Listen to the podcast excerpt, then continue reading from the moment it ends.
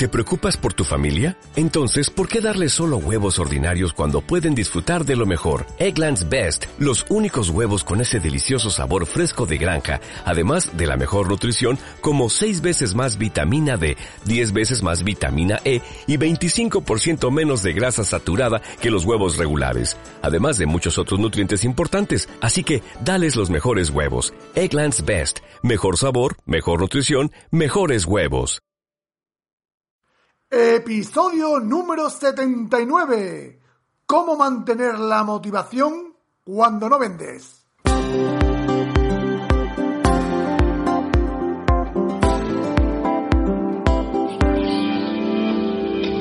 Bienvenidos al programa Ventas Éxito, un podcast diseñado para ayudarnos a crecer como vendedores. Un programa donde encontrarás las claves para mejorar tus ventas, alcanzar el éxito y desarrollarte en un vendedor de alto rendimiento. Si tienes un producto que vender, clientes que visitar y mucha competencia, este podcast es para ti. Con vosotros, Ricardo Ramos.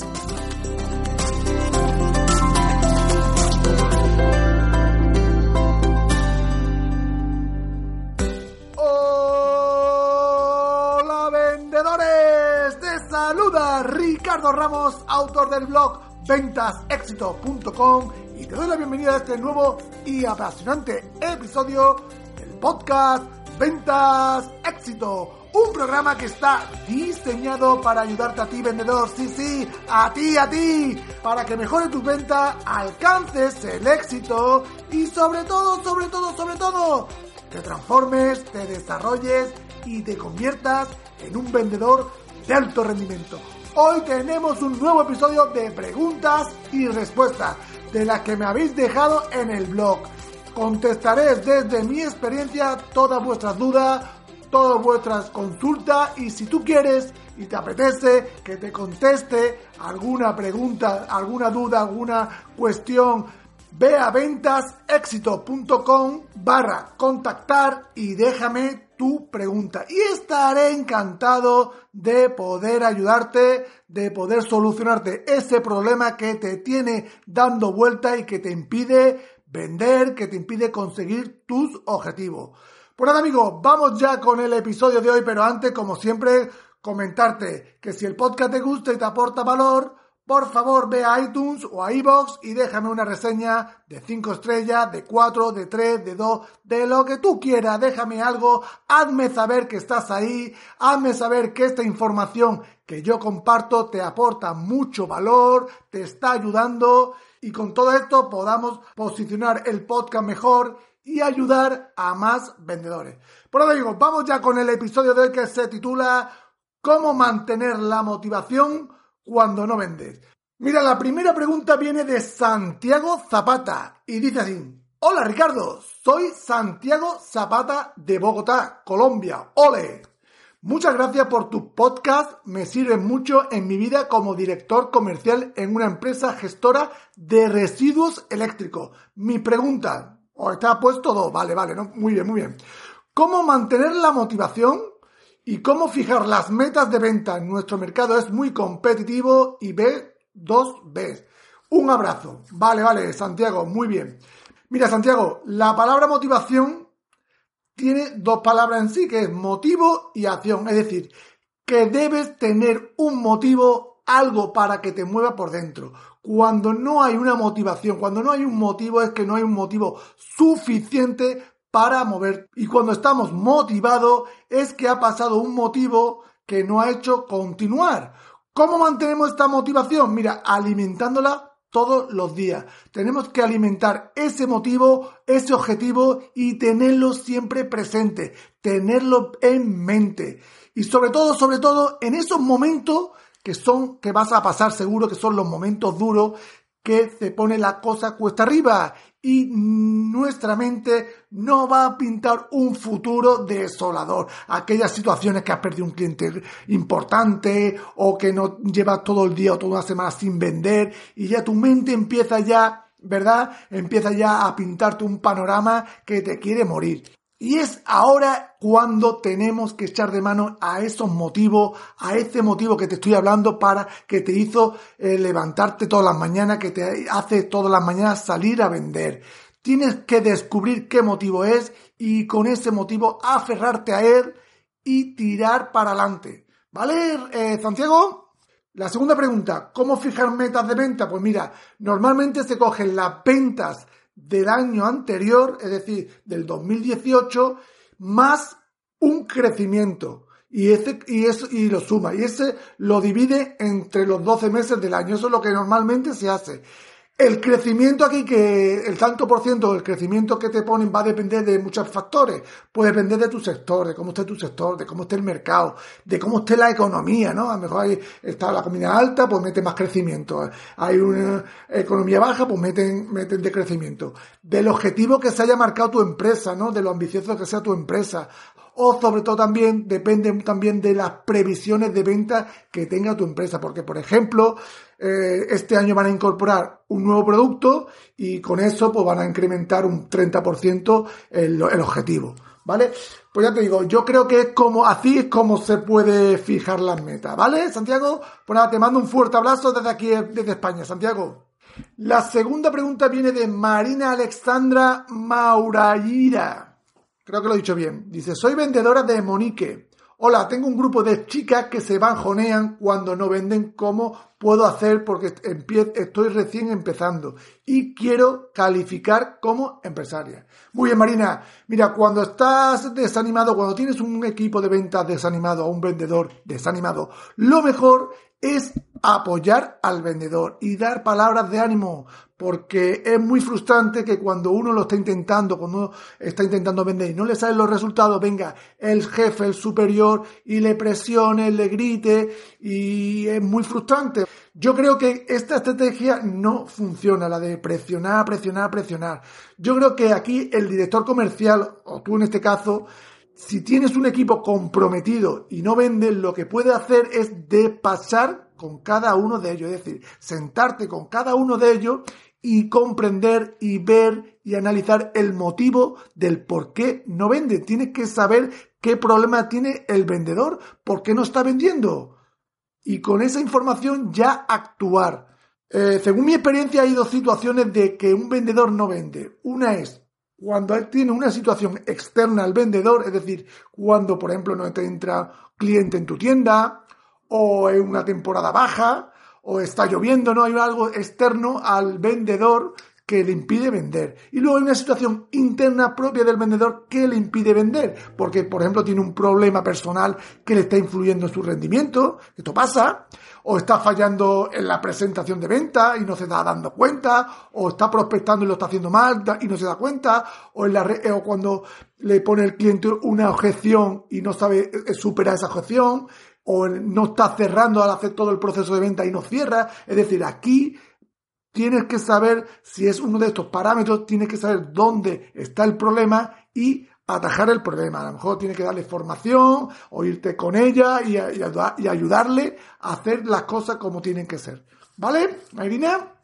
Pues nada, eh, la tercera pregunta viene de Federico Herrera y dice, hola Ricardo, mi nombre es Federico Herrera, soy vendedor telefónico y últimamente, no sé qué me pasa, pero de realizar entre 8 o 10 operaciones mensuales en ventas de automóviles, mi rendimiento ha bajado abruptamente. Soy de Argentina y me gustaría saber si puedes ayudarme. Gracias. Pues claro que sí, Federico, que te puedo ayudar, hombre, claro que sí. Un saludo a todos los oyentes de Argentina. Claro que sí. Mira, Federico, lo primero que tienes que analizar qué está pasando, porque algo está pasando tienes que ver si estás realizando las mismas actividades que te hicieron el mes pasado lograr conseguir las 8 o 10 operaciones. Es decir, si tú antes, el mes pasado, para lograr, no sé, los 10 operaciones, hacías 100 llamadas, de esas 100 llamadas contactabas con 50 personas, le hacías el seguimiento a esas 50 personas, conseguías las citas y de esas 50 eh, contactos eh, cerrabas 10, pues eso es lo que tienes que ver, mirar si estás haciendo esos números. Si estás haciendo esas 100 llamadas, esos 50 contactos, contactos, perdón, cerrando e, esas 10, 10, 10 personas, ¿no? Si estás haciendo los mismos números que el mes pasado, lo que está fallando es la actividad, es decir, está fallando en las llamadas, que no está diciendo las mismas palabras o los mismos argumentos, está fallando en los contactos, en, las citas, en, en los cierres. Revisa cada uno de las actividades que está realizando y dale una vuelta porque está fallando en algo en algo de tu argumentación, en las llamadas, en los cierres, en las citas, en la presentación de tu producto. Algo estás haciendo que no estás haciendo igual que antes. ¿Vale?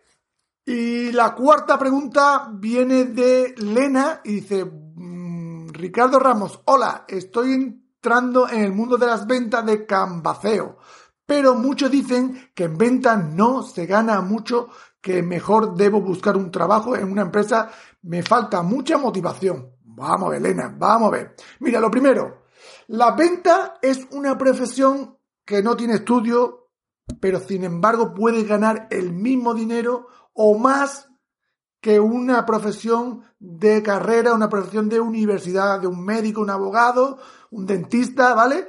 Te lo tienes que saber, eso es así. Si eres esa es la oportunidad que tenemos los vendedores de ganar mucha dinero, de mucha pasta. Se puede ganar mucho dinero.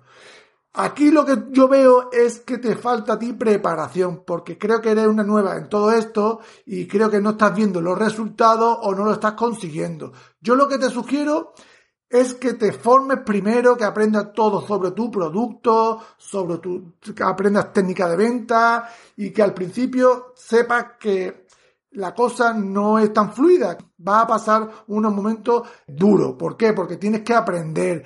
que las ventas no se trata de llegar y ganar dinero, sino tienes que ir en un proceso, tienes que aprender, tienes que saber, tienes que ir aprendiendo poquito a poco e ir consolidándote como vendedora. Los, los, grandes vendedores no se hacen de un día para otro.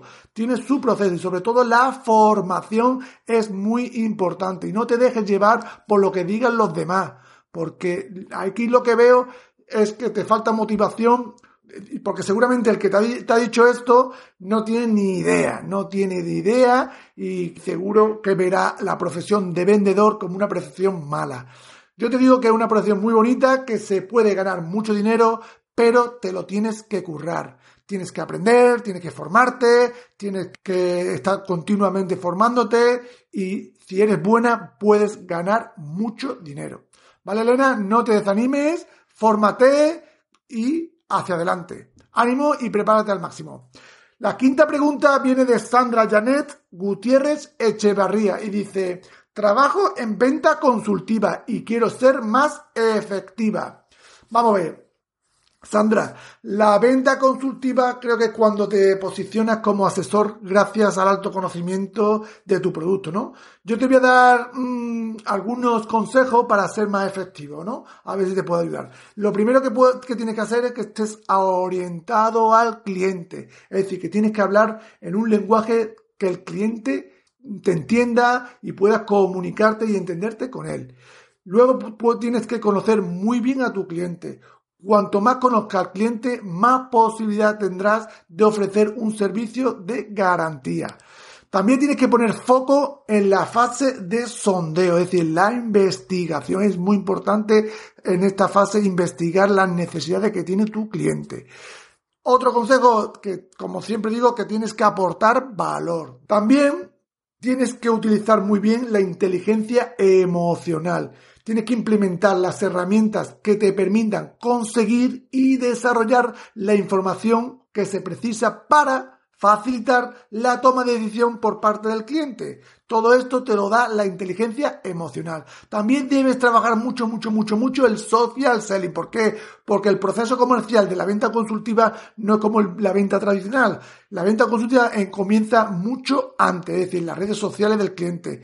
Y llegas a él a través de los canales que ofrece, pues hoy en día el tema digital, ¿no? El mercado digital. Las redes sociales, LinkedIn es muy importante. Por eso tienes que trabajar mucho el social selling. También tienes que ser capaz de generar una estrategia que te permita diferenciar de la competencia. Es muy importante que te sepas diferenciar de la competencia, porque si vas a ofrecer lo mismo, vas mal, vas mal y vas a ir a precio. Y luego, sobre todo, sobre todo, sobre todo, también ten una alta dosis de resiliencia, que es también muy importante en la venta consultiva.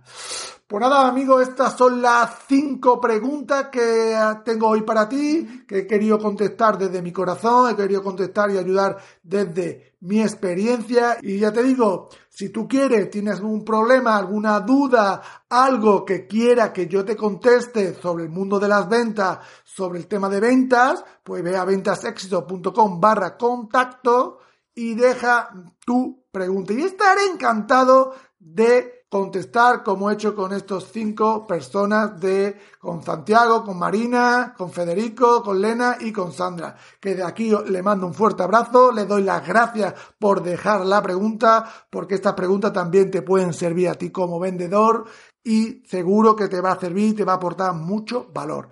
Pues nada amigos, que esto es lo que tenía para ti el día de hoy, que tengas una maravillosa semana, te mando un fuerte abrazo y como siempre digo, prepárate porque el éxito en ventas es posible. ¡Nos vemos!